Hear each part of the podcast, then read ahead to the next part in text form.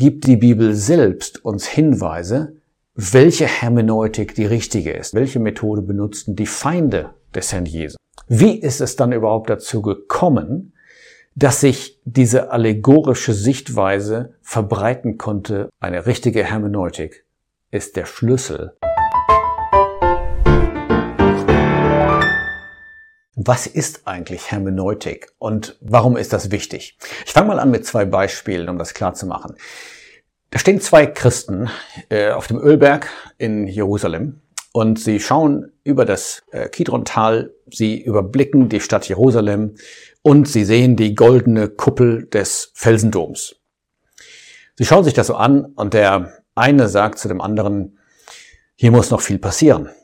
Hier wird eines Tages mal der Tempel Hesekiels stehen, also den Hesekiel beschreibt in Kapitel 40 bis 48. Der andere sagt, das kannst du mal ganz schnell wieder vergessen, was du da gerade gesagt hast. Ähm, der Tempel Hesekiels ist etwas, was sich rein geistlich erfüllt und zwar schon erfüllt hat in der Gemeinde. Hier wird kein, ander, kein Tempel mehr gebaut in Jerusalem. Zwei vollkommen verschiedene Auffassungen von zwei Leuten, die beide gläubig sind, die beide dasselbe Buch lesen, beide intelligent sind. Wie kommt es? Es liegt an der Hermeneutik. Zweites Beispiel. Ähm, zwei Christen lesen Jesaja 11, Vers 6 und da steht, und der Wolf wird beim Lamm, wird sich beim Lamm aufhalten und der Leopard beim Böckchen lagern und so weiter. Der eine Christ sagt, genau so wird das sein im tausendjährigen Reich. Da wird der Fluch weggenommen sein von der Schöpfung und da werden sich selbst die Tiere anders verhalten. Wolf und Lamm werden friedlich beieinander lagern. Der andere, ein anderer Christ, der denselben Vers liest, er sagt, das ist absolut irrsinnig, das wörtlich zu nehmen. Natürlich ist das eine geistliche Wirklichkeit. Es geht einfach darum, dass Frieden herrscht und das sollte der Fall sein unter Gläubigen. Was ist hier passiert?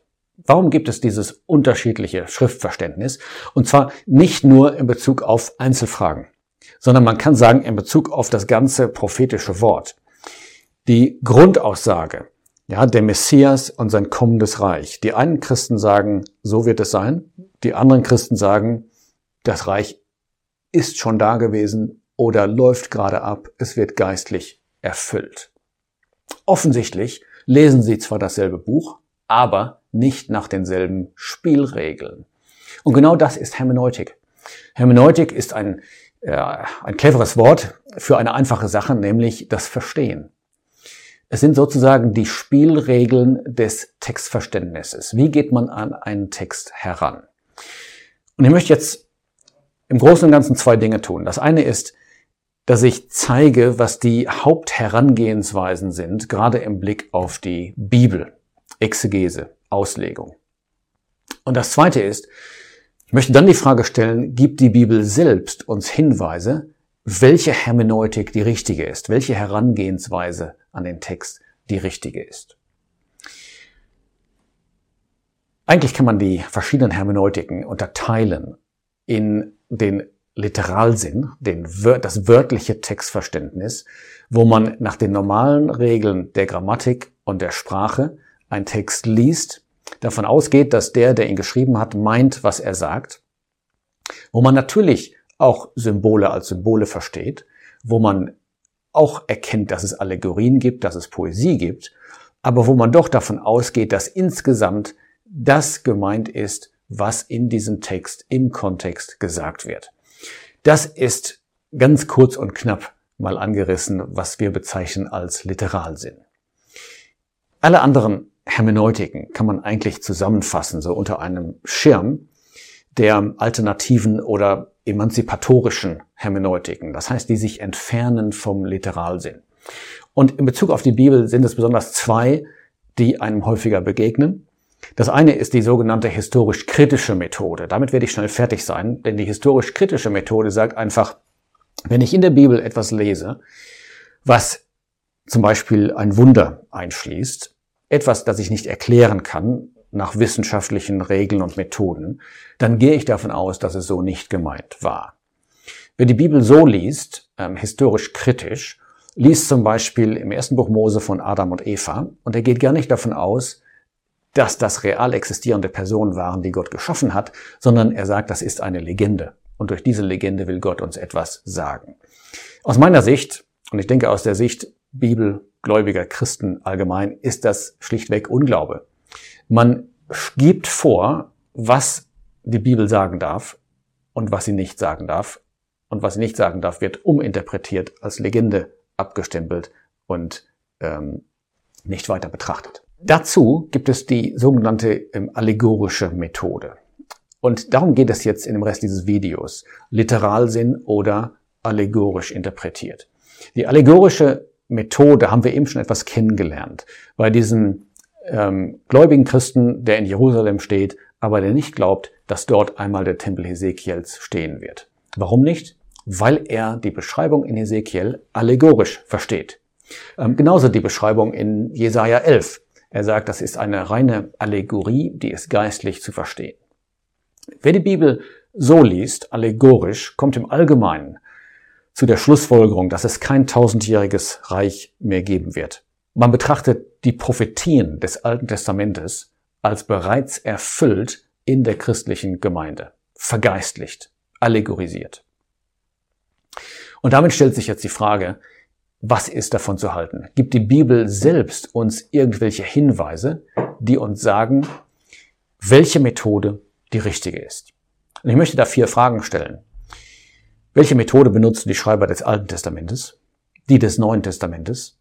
Welche Methode benutzte Christus selber? Und um ganz sicher zu gehen, möchte ich auch noch die Frage stellen, welche Methode benutzten die Feinde des Herrn Jesus? Die Schreiber des Alten Testamentes haben ja Prophezeiungen gekannt, die sich erfüllt haben. Und in allen diesen Fällen stellt man fest, sie haben die Prophezeiung wörtlich verstanden. Zum Beispiel 1. Könige 13, die Prophezeiung, dass ähm, Josia kommen würde und was er dann tun würde. Man liest nach in 2. Könige 23 und man merkt, es war eine wörtliche Erfüllung. Jesaja 44. Ähm, da spricht Jesaja von Chores. Übrigens, dazu gibt es ein ähm, Video, ähm, Link in der Beschreibung. Jesaja sagt vorher, dass es einen König geben wird namens Chores, der den Befehl geben wird, das Haus Gottes in Jerusalem aufzubauen. Wenn man das nachliest, im Buch Esra merkt man, dass sich alles wörtlich erfüllt hat und nicht etwa allegorisch.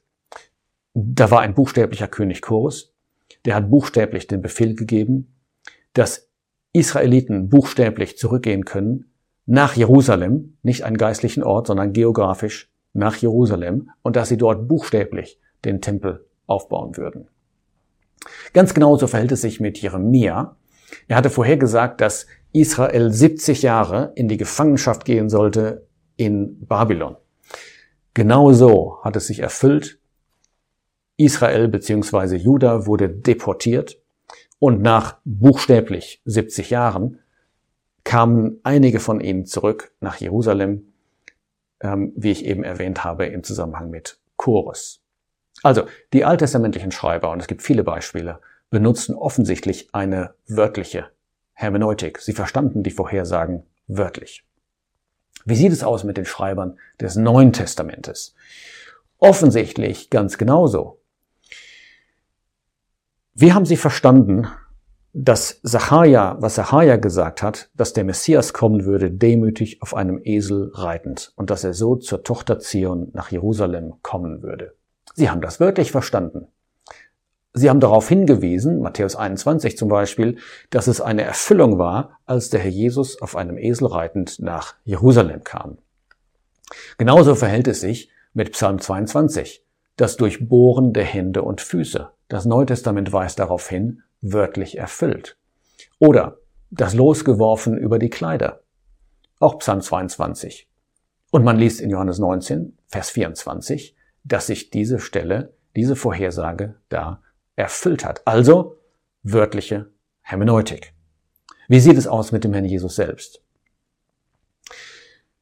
Am Kreuz hat der Jesus ausgerufen, mich dürstet. Und es wird erklärt, warum er das getan hat, weil noch eine Prophezeiung ausstand, die sagte, in meinem Durst tränkten sie mich mit Essig. Psalm 69, Vers 22. Offensichtlich hat der Herr Jesus auch diese Vorhersage ganz wörtlich genommen und verstanden. Damit ist eigentlich die wörtliche Methode der Literalsinn aus biblischer Sicht vollkommen legitimiert. Aber ich hatte versprochen, noch einzugehen auf die Feinde Christi. Und erstaunlicherweise benutzten selbst die Feinde des Herrn Jesus eine wörtliche Hermeneutik. Als Herodes die Schriftgelehrten fragte, wo soll der Messias geboren werden, da sagten sie, in Bethlehem. Und sie wussten das aus Micha 5. Und sie verstanden, dass es buchstäblich nicht um ein Brothaus oder irgendeine geistliche Bedeutung, sondern um Bethlehem ging, und zwar das Bethlehem in Ephrata, den geografischen Ort.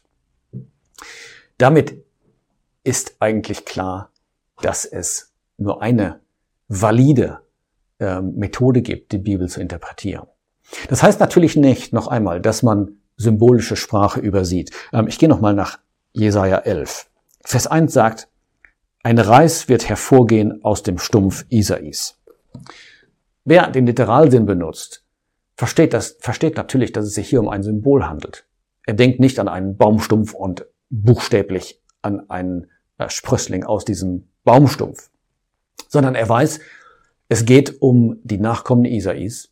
Es geht darum, dass die Königslinie abgeschnitten war und dass dann doch der Sohn Isais aus diesem Stamm kommen wird. Also der Literalsinn interpretiert Symbole als Symbole, Allegorien als Allegorien, ähm, Berichte als Berichte und Prophezeiungen als Prophezeiungen.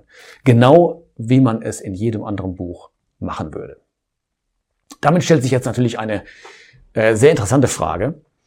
Und zwar, wenn das so klar ist, wenn die Bibel den Literalsinn so stützt, wie ist es dann überhaupt dazu gekommen, dass sich diese allegorische Sichtweise verbreiten konnte unter Christen? Das ist sehr interessant, wenn man das ein bisschen zurückverfolgt. Man merkt da, es gibt eigentlich zwei Strömungen von sehr früh. Und zwar erst einmal eine philosophische Strömung. Da war ein Philosoph, äh, Philon, etwa 10 vor Christus bis 40 nach Christus. Und er hatte sich zum Ziel gesetzt, die griechische Philosophie irgendwie zu harmonisieren mit dem Alten Testament, weil er zeigen wollte, dass die griechische Philosophie göttlichen Ursprung hatte. Das geht natürlich nicht so leicht. Ähm, kein Wunder, dass er Probleme hatte. Und dann benutzt er diese Methode ähm, der ähm, Allegorisierung also der bildlichen Interpretation, weil ihm das die Möglichkeit gab, den wörtlichen Sinn wegzunehmen, wo er störte. Das ist schon ein schlechtes Omen, dass dieses Bemühen, die heidnische Philosophie zu legitimieren, dazu geführt hat, diese Hermeneutik zu entwickeln. Die zweite Strömung findet man unter den Kirchenvätern. Also das waren Leute wie ähm, Clemens von Alexandrien ähm, oder auch Origenes, und später Augustinus. Und sie haben diesen Gedanken weitergeführt, dass hinter dem wörtlichen Sinn der Bibel ein anderer Sinn liegen muss. Und die Aufgabe des Lesers beziehungsweise des Auslegers sei es, diesen tieferen Sinn zu finden. Das ist natürlich Glatteis. Denn wer will das überprüfen? Jeder kann einen anderen tieferen Sinn finden. Ähm, niemand kann überprüfen, ob ein sogenannter tieferer Sinn wirklich wahr ist, wirklich den Gedanken Gottes entspricht. Ganz interessant ist, dass bei Augustinus dann dieses Problem aufkam, was ist, wenn die Kirche etwas lehrt, eigentlich lehrt die Kirche ja gar nichts, aber die Organisation Kirche tat das damals, was ist, wenn die Kirche etwas lehrt, was der Bibel widerspricht? Und Augustinus hat da diese Regel aufgestellt und hat gesagt, wenn ein Bibelvers nicht in Einklang ist mit der kirchlichen Lehre, dann muss er allegorisch interpretiert werden. Und auch hier merken wir, wir haben ein echtes Warnschild. Die allegorische Methode wurde in der Geschichte entwickelt, nicht um Gottes Wort zu verstehen, sondern um es gewissermaßen beiseite zu setzen, wenn es störte. Entweder die griechische Philosophie oder die Lehre der Kirche. Im Mittelalter gab es da wenig weiter, weitere Entwicklung, weil nur wenige das Wort lasen. Ähm, es war nicht übersetzt in die Sprache des Volkes Nur ganz wenige konnten es lesen in den Ursprachen oder auf Latein. Das änderte sich mit der Reformation. Leute wie äh, Wycliffe, äh, Martin Luther haben alles daran gesetzt, die Bibel zu übersetzen in die Sprache des Volkes. Und sie haben immer wieder betont, wie wichtig der Text ist. Das Studium der Sprachen des Alten und Neuen Testamentes, die Grammatik, der Kontext. Immer wieder wurde betont, es geht um eine Rückkehr zum Wort. Nach der Reformation bilden sich dann zwei große Richtungen heraus in dieser Beziehung. Die Dispensationalisten oder heilsgeschichtlich denkenden Christen blieben bei dem Literalsinn, bei der historisch-grammatischen Methode, also nicht historisch-kritisch, sondern der historisch-grammatischen Methode, der normalen Methode des Textverständnisses. Die Bündnistheologen dagegen entschieden sich weitgehend für eine allegorische Interpretation, allerdings nicht, und das ist ganz wichtig jetzt, nicht konsistent. Warum nicht konsistent? Weil sie mitten im Spiel die Regeln ändern. Wenn es um Prophezeiungen geht im Alten Testament, die sich beziehen auf die Zeit bis zum Kommen des Herrn Jesus als Mensch und bis zu seinem Tod und seiner Auferstehung, dann benutzen sie den Literalsinn. Sie verstehen das alles wörtlich. Aber sobald es um Prophezeiungen geht, die sich auf spätere Zeit beziehen, etwa auf die Wiederkunft Christi oder auf das Friedensreich auf der Erde, dann ja, wechseln sie sozusagen das Pferd. Sie benutzen plötzlich neue Spielregeln, sie vergeistlichen, sie benutzen die allegorische Hermeneutik. Übrigens, das ist jetzt keine Anschwärzung, sondern das haben Verfechter dieser Position äh, zugestanden. Ähm, ich, ich gebe die Details an unten in der Beschreibung. Aber nur um mal zwei Zitate zu geben. Einer von ihnen hat sich dafür eingesetzt, dass man eskatologische, also endzeitliche, Erfüllungen auf eine andere Weise interpretieren muss als nicht eskatologische ähm, Prophezeiungen. Ein anderer ähm, hat gesagt, dass es in der Bündnistheologie eine Tendenz gibt, einen Sinn zu sehen in der Schrift, den man nicht aus der Schrift herausholen kann, aus der wörtlich verstandenen Bibel. Wie gesagt, ich gebe die genauen Zitate in der Beschreibung an. Fazit.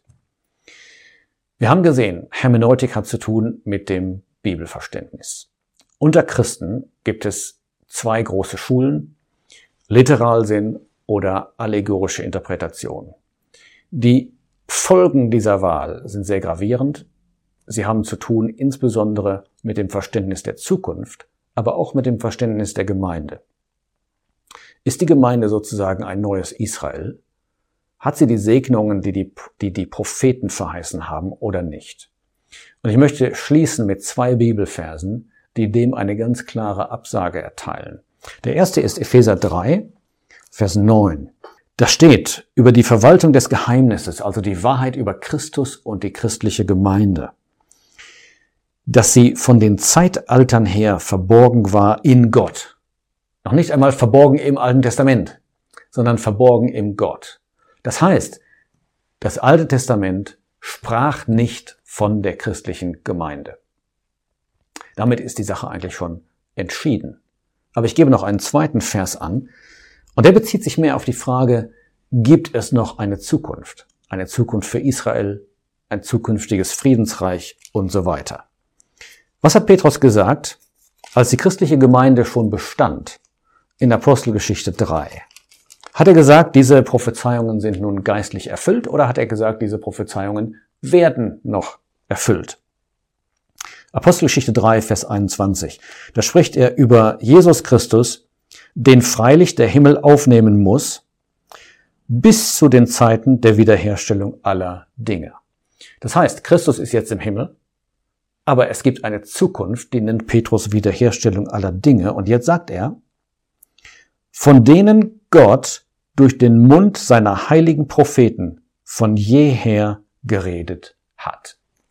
Petrus macht also klar, diese Prophezeiungen sind nicht etwa hinfällig geworden, und sie sollen auch nicht uminterpretiert werden und sie sind auch nicht erfüllt worden in der christlichen Gemeinde, sondern es gibt ein Biss Und dann kommen diese Zeiten der Wiederherstellung und dann erfüllt Gott auch seinen Plan mit der Erde. Also eine wichtige Frage. Man muss die wichtige Hermeneutik haben. Wie Philippus sagte in Apostelgeschichte 8, er stellte diese Frage, verstehst du auch, was du liest? Eine richtige Hermeneutik ist der Schlüssel genau dazu.